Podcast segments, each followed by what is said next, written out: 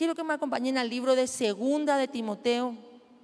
Dice así la palabra de Dios, versículo 19 en adelante. Pero el fundamento de Dios está firme, teniendo este sello. Conoce el Señor a los que son suyos. Y apártese de iniquidad todo aquel que invoca el nombre de Cristo. Empieza diciendo de que el fundamento de Dios está firme. ¿De qué habla de esto? De que Dios es como un fundamento firme. Dios es como el cimiento de todo un edificio, inamovible. ¿sí? No importa las situaciones que vengan, no importa si quizás nuestra fe ¿sí? Fluctúe, Dios es un fundamento firme, como el cimiento de un edificio. Por eso dice que Dios es como un fundamento firme, como una piedra de cimiento, sin importar cuántos hagan, ¿sí? naufragar su fe. Si de repente decimos, ¿y por qué fulano, por qué Mengana ya no está en este lugar si Dios es un fundamento firme? Sin importar que nuestra fe sí pueda fluctuar o que podamos nosotros naufragar en nuestra fe, Dios sigue siendo un fundamento firme. Aunque muchos se extravíen, no se puede frustrar el propósito de Dios para sus hijos que hemos decidido mantenernos fieles. No se frustra sus propósitos. Dios es como un fundamento firme, como una piedra de cimiento que dice que tiene un sello que tiene estas, estas dos. A ver, leamos, dice su palabra. Teniendo este sello, tiene estos dos principios. Dice, conoce el Señor a los que son suyos. Apártese de iniquidad todo aquel que invoca el nombre de Cristo. Mis hermanos, nosotros podemos decir, yo soy un hijo de Dios yo soy fiel a mi célula, yo sirvo en un ministerio, pero Dios conoce a los que somos suyos. Dios verdaderamente puede reconocer si nosotros estamos siendo verdaderos hijos de Dios. Por eso dice después la segunda verdad que, está escrito en este sello. Y apártese de iniquidad todo aquel que invoca el nombre de Cristo. Si nosotros estamos hoy en este lugar es porque invocamos el nombre de Cristo. Ahora, ¿a qué Dios nos llama? A que nos apartemos de todo lo que a Él no le agrada. Que nos apartemos de toda iniquidad, de toda maldad. También dice el versículo 19 en la nueva traducción viviente que todos los que pertenecen al Señor deben apartarse de la maldad. ¿Qué significa esto? Tenemos que dejar de hacer el mal. Dios reconoce a los que son sus hijos. Y la segunda verdad de que si nosotros invocamos el nombre del Señor, hoy tenemos que decidir apartarnos del mal, apartarnos de todo lo que a Dios no le agrada. Dice el versículo 20, pero en una casa grande no solamente hay utensilios de oro y de plata, sino también de madera y de barro. Y unos son para usos honrosos y otros para usos viles. Versículo 21. Así que si alguno se limpia de estas cosas, será instrumento para honra, santificado, útil al Señor y dispuesto para toda buena obra. ¿Qué es lo que podemos ver en este versículo 20? Yo les quiero leer, como para que sea un poco más claro, esta versión que es la NBI. Dice, en una casa grande no solo hay vasos de oro y de plata, sino también de madera y de barro, unos para usos más nobles y otros para usos más bajos. Si alguien se mantiene limpio, llegará a ser un vaso noble, santificado, útil para el Señor y preparado para toda buena obra. ¿De qué, ¿A qué se refiere la casa? Hay una casa grande, a la iglesia. Todos podemos estar en este lugar. Es más, todos estamos hoy en este lugar. ¿Qué más podemos ver en este versículo? Que todos llegamos como un utensilio de barro o de madera. Todos llegamos en la misma condición, sin excepciones. Todos llegamos. Por eso dice que en una casa grande no solamente hay utensilios de oro, de plata, sino también de madera y de barro. Y unos son para uso más honroso y otros para uso más viles. Todos estamos en la casa. Quizás todos estamos sirviendo en algún ministerio, Quizás seamos fieles a lo oculto, fieles a la célula. pero habla de que nosotros tenemos que aspirar como hijos de Dios a ser un instrumento de honra. ¿Y qué va a hacer? ¿Qué permite que nosotros podamos ser un instrumento de honra? Lo que dice el versículo 21. Así que si alguno se limpia de estas cosas, será un instrumento para honra, santificado, útil al Señor y dispuesto para toda buena obra. Si nosotros hoy decidimos limpiarnos y cada uno sabe de qué cosas uno tiene que a qué cosas uno tiene que renunciar, de qué cosas uno tiene que apartarse, de qué cosas uno tiene que limpiar su vida. Cada uno de nosotros sabemos. Conocemos su palabra, el Espíritu Santo trae convicción de pecado, de justicia y de juicio a nuestras vidas y cada uno sabemos qué cosas hay en nuestras vidas que no le agrada a Dios. Si nosotros queremos ser un instrumento de honra para Dios, hoy nosotros tenemos que decidir limpiarnos. Dice, si alguno se limpia, si alguno se mantiene puro, si uno se mantiene limpio, será un instrumento de honra. ¿Qué más va a ser? Un instrumento de honra será santificado. ¿Qué significa santificado? ¿Qué significa santo? Apartado del pecado, apartado con un propósito de ser un instrumento útil para Dios. Tenemos que anhelar, mis hermanos, ser usados por Dios. Qué mayor privilegio que Dios pueda usar nuestras vidas. Pero hay un condicionamiento para poder ser un instrumento de honra en las manos de Dios. Dios quiere santificarnos. ¿Qué más? Ser útil al Señor, dice. Si alguno dice, se limpia, de estas cosas será instrumento para honra, santificado, útil al Señor. ¿Qué significa eso? Vamos a estar aptos para lo que Dios quiere hacer a través de nuestras vidas. Pero nosotros necesitamos limpiarnos. ¿Y qué más? Dice que va a estar dispuesto para toda buena obra. Vamos a estar disponibles y cuando Dios nos quiera usar, le voy a llamar a mi hija Ino. Ella está preparada para usarle. Sí, le voy a llamar a mi hija Verena. Ella está preparada ahora. Ella se apartó de todo lo que quizás no me agradaba. Ya se limpió de todo lo impuro. Ahora está dispuesta para toda buena obra. Y eso es lo que nosotros tenemos que anhelar y yo lo que quiero hablar, si estás tomando apunte, el, título que le puse a este mensaje es la integridad. Necesitamos en este tiempo, mis hermanos, ser personas íntegras. ¿Qué significa ser íntegro? Intacto, entero, no tocado o no alcanzado por un mal. Dios nos está llamando en este tiempo a que tomemos decisiones de definirnos a qué reino vamos a servir. Si estamos en su casa, prepararnos para ser un instrumento de honra. Que nos limpiemos y que renunciemos de todo lo que a Él no le agrada. Dios está esperando en este tiempo que nosotros podamos definirnos y que nosotros podamos vivir en integridad, intacto, entero, no tocado o no alcanzado por el mal. Por eso decía el versículo 19, que Dios conoce, conoce el Señor a los que son suyos y apártese de iniquidad todo aquel que invoca el nombre de Cristo. Hoy nosotros, mis hermanos, tenemos que tomar la decisión de ser personas íntegras, de no jugar a ser un hijo de Dios, sino a comprometernos a vivir en integridad. Hoy tenemos que tomar esa decisión. Ahora, dice la palabra de Dios, ¿quién puede adorar en su santuario?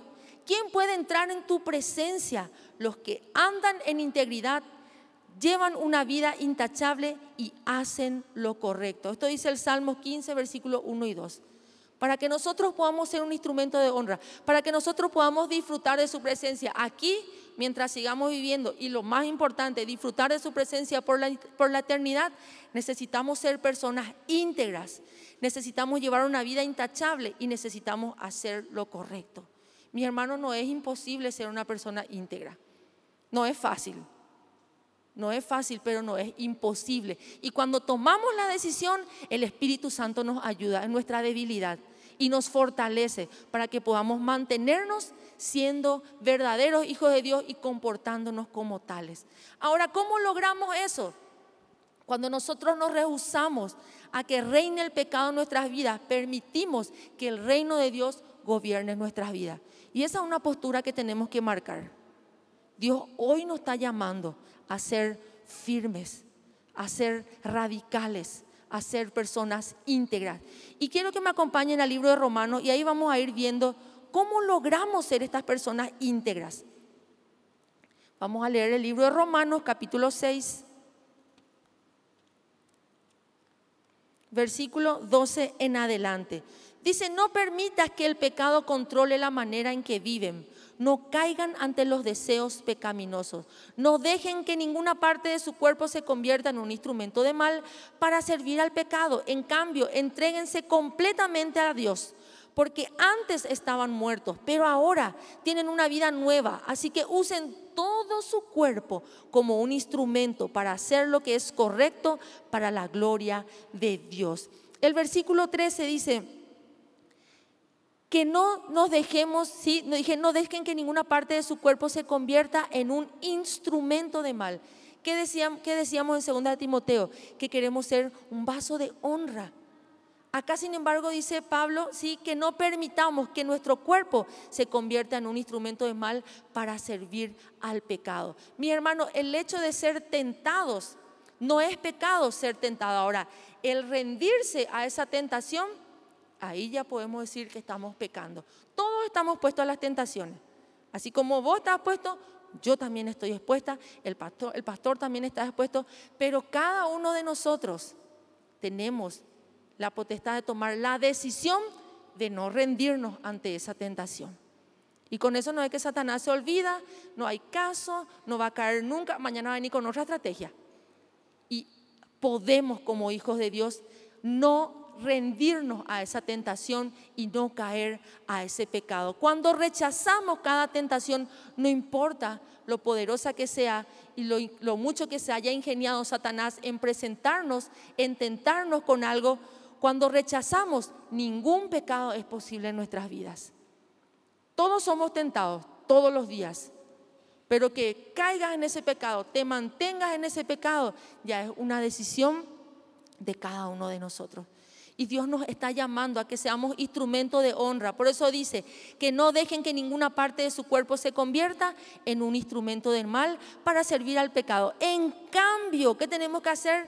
Entréguense completamente a Dios, porque antes estaban muertos, pero ahora viven una vida nueva. Dice, entréguense completamente a Dios. ¿Qué significa eso? Rendir mi voluntad a la de Dios. Ni Dios ni Satanás puede forzar tu voluntad, mi hermano. Dios no te puede obligar, Dios no te puede forzar a que vos decidas ser un hijo de Dios íntegro. Y Satanás tampoco me puede obligar a que yo caiga en esa tentación y me vuelva una pecadora. Cada uno de nosotros somos, somos capaces, ¿sí?, de tomar nuestras decisiones. Cada uno de nosotros. Ni Dios ni Satanás te puede forzar. Ahora, ¿cuál es la decisión que nosotros tenemos que tomar? Hacer la voluntad de Dios. Rendir nuestra voluntad a la voluntad de Dios. Y eso es una decisión. El Espíritu Santo está para ayudarnos. Por supuesto que sí. Nadie puede venir a orar por mí para que yo no peque más. Y mañana, ¿qué pasó? No tuvo poder la oración. No, yo tengo que decidir yo puedo pedirle a alguien que ore para que yo sea fortalecida y me mantenga firme en esa decisión. Pero es una decisión. Siempre llegamos a la decisión de si decido, sí o no, caer en esta tentación. Y Dios nos está llamando a que en este tiempo seamos verdaderamente íntegros y apartados de todo lo que a Él no le agrada. Dice el versículo 14, el pecado ya no es más su amo, porque ustedes ya no viven bajo las exigencias de la ley, en cambio viven en la libertad de la gracia de Dios. Mi hermano, Dios nos libra del pecado. Todos vinimos a este mundo con una naturaleza pecaminosa, pero Dios nos libra y Dios nos limpia. ¿Cuándo? Cuando nosotros decidimos entregar nuestra vida a Jesús y nos da una nueva naturaleza. Dios nos libra del pecado en un nuevo nacimiento. Ahora, si decidimos nuevamente ser esclavos del pecado, será una decisión propia. Yo puedo entregarle a Jesús mi corazón, pero eso no garantiza que yo mañana lunes me exponga a, a una tentación y no, yo ya le entregué a Jesús mi corazón, yo ya no voy a caer en esto. Sigue siendo una decisión Si yo decidí apartarme, Dios no va a forzar a que yo siga viviendo en esa libertad y en esa nueva identidad a la que Él me llamó. ¿Y cómo nacemos de nuevo? Dice su palabra, que si confesares con tu boca que Jesús es el Señor y creyeres en tu corazón que Dios le levantó de los muertos, serás salvo. Ese es el nuevo nacimiento. Y por si hay alguna duda en tu corazón, hoy quiero que volvamos a repetir todos juntos, toda la congregación, y volvamos a hacer esta oración. Repetí conmigo, Señor Jesús, yo te pido perdón por todos mis pecados. Quiero vivir una vida que te agrade a ti. Perdóname Dios, así como yo decido perdonar. Te recibo en mi corazón como mi Señor y mi Salvador. Escribe mi nombre en el libro de la vida, en el nombre de Jesús. Amén. Con esta oración, ¿qué dice su palabra? Si confesares con tu boca que Jesús es el Señor, el Señor y creyeres en tu corazón que Dios le levantó de los muertos, serás salvo. Es un nuevo nacimiento. Dios nos libra del pecado, pero sigue estando en nuestra cancha el tomar la decisión de volver a caer o de apartarnos de esa tentación. Y Dios nos llama y Dios espera integridad de nuestras partes. Por eso dice su palabra, todo aquel que es nacido de Dios no practica el pecado. Un nuevo nacimiento en nuestras vidas. Todo aquel que es nacido de Dios no practica el pecado. Con este, con este versículo cada uno de nosotros podemos autoevaluarnos. Todo aquel que es nacido de Dios no practica el pecado. Primera de Juan capítulo 3, versículo 9. Dice el versículo 15, ahora bien, ¿esto significa que podemos seguir pecando porque la gracia de Dios nos ha librado de la ley? Claro que no. ¿No se dan cuenta de que uno se convierte en esclavo de todo lo que decide obedecer? Uno puede ser esclavo del pecado, lo cual le lleva a la muerte, o puede decidir obedecer a Dios, lo cual lo lleva a una vida eterna. La gracia, ¿qué significa la gracia? Cuando recibimos algo que no nos merecemos, no nos merecíamos la salvación, pero Dios nos dio.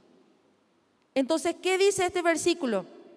Que nosotros no podemos vivir al filo de su misericordia y porque Dios hoy nos dio una vida nueva, nosotros seguir practicando el pecado y lo que a Él no le agrada. Estamos bajo la gracia de Dios.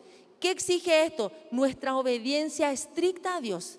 Vivir bajo la gracia de Dios igual exige, pero una obediencia estricta a Dios. Pero que esta gracia nos da el perdón gratuitamente y también que nos da el poder para obedecer.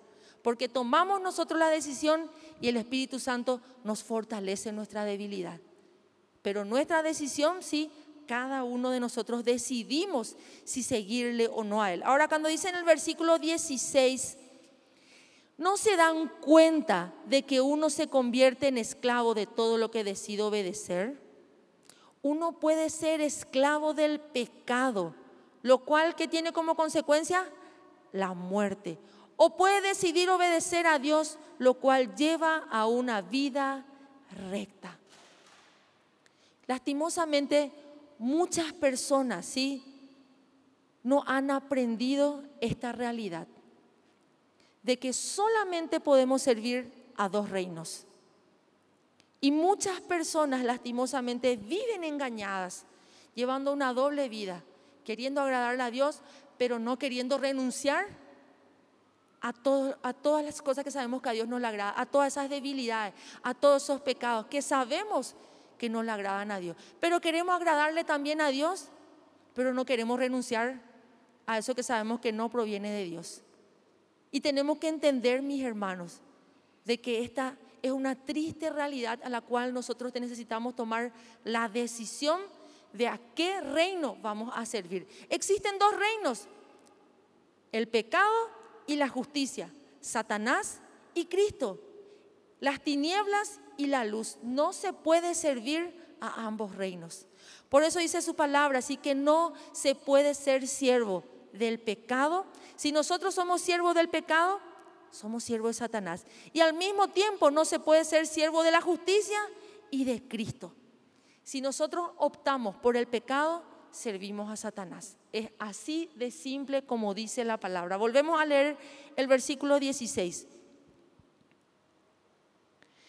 ¿No se dan cuenta de que uno se convierte en esclavo de todo lo que decide obedecer? Uno puede ser esclavo del pecado, lo cual lleva a la muerte. O uno puede decidir, es una decisión, mis hermanos, obedecer a Dios, lo cual lleva a una vida recta. Hoy Dios, mi hermano, está esperando nuestra decisión. Nadie te va a forzar. El Espíritu Santo te va a quebrantar, así como a mí también me hace. El Espíritu Santo nos va a mostrar, va a traer convicción a nuestras vidas, pero cada uno de nosotros tomamos la decisión a quién vamos a obedecer. No podemos. Nosotros solitos nos engañamos lastimosamente. Y ojalá que después de esta palabra te decidas por Cristo. No que decidas, no, voy a dejar nomás ya de esto. No, sino que decidas obedecer, como dice ahí, a Dios, lo cual nos va a llevar a una vida recta y que agrada a Dios. Pero que no nos confundamos y que no querramos, solito nosotros nos engañamos al creer que podemos servir a ambas cosas y llevar una doble vida. Dios está esperando hoy, mis hermanos, una decisión. Él quiere usar nuestras vidas. Él está ansioso por cumplir todo lo que planeó para tu vida y para mi vida.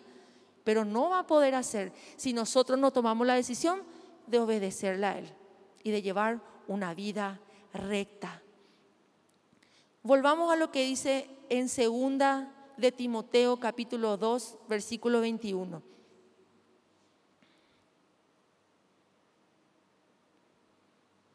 Si alguno se limpia de estas cosas, será instrumento para honra, santificado, útil al Señor y dispuesto para toda buena obra. Hoy tenemos que tomar esa decisión, mis hermanos. Decía su palabra de que Dios conoce, el Señor conoce a los que son suyos. Apártese de iniquidad todo aquel que invoque el nombre de Cristo. Yo te animo a que hoy tomes esa decisión, a apartarte de todo lo que no le agrada a Dios y a que decidas en tu corazón obedecer a Dios. ¿Qué más dice su palabra? Que Él quiere usarnos a nosotros como un instrumento de honra. Eso es lo que leíamos en el versículo 21. Él quiere santificarnos. Él quiere que seamos aptos y útiles al Señor. Y Él quiere que estemos disponibles, dispuestos para toda buena obra. Yo te animo a que puedas ponerte en pie en esta noche. Y cada uno de nosotros hoy tenemos que ponernos a cuenta con Dios. Y Él está esperando eso, mis hermanos.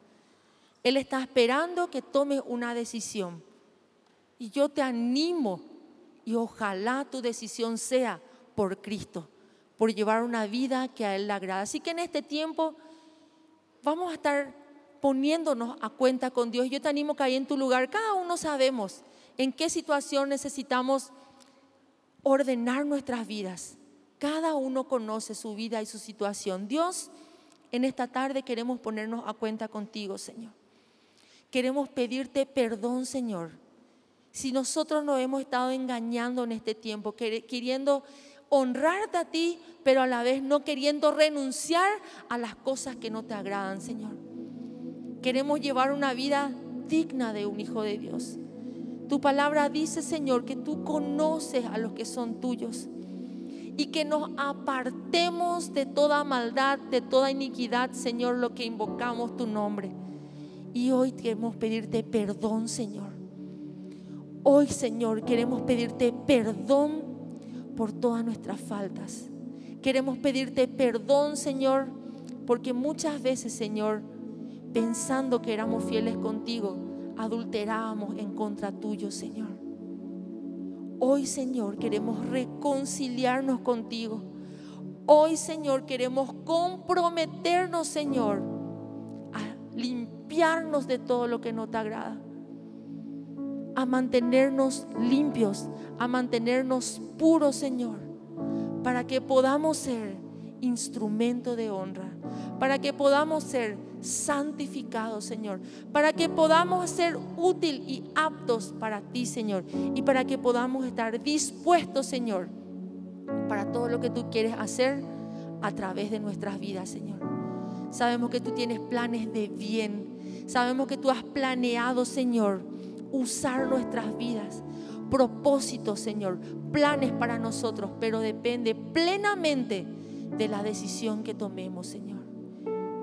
Queremos servirte, queremos agradarte, queremos llevar una vida íntegra, apartado del mal, Señor, santificado para ti, Señor. Úsanos, Señor. Úsanos, Señor. Nos comprometemos, Señor, a llevar una vida que te agrade a ti, Señor. En el nombre poderoso de Jesús. Amén. Mi hermano, yo te animo a que tomes la decisión correcta. Dios está esperando que tomes esa decisión. Él quiere usarte, pero de manera que ni te estás imaginando.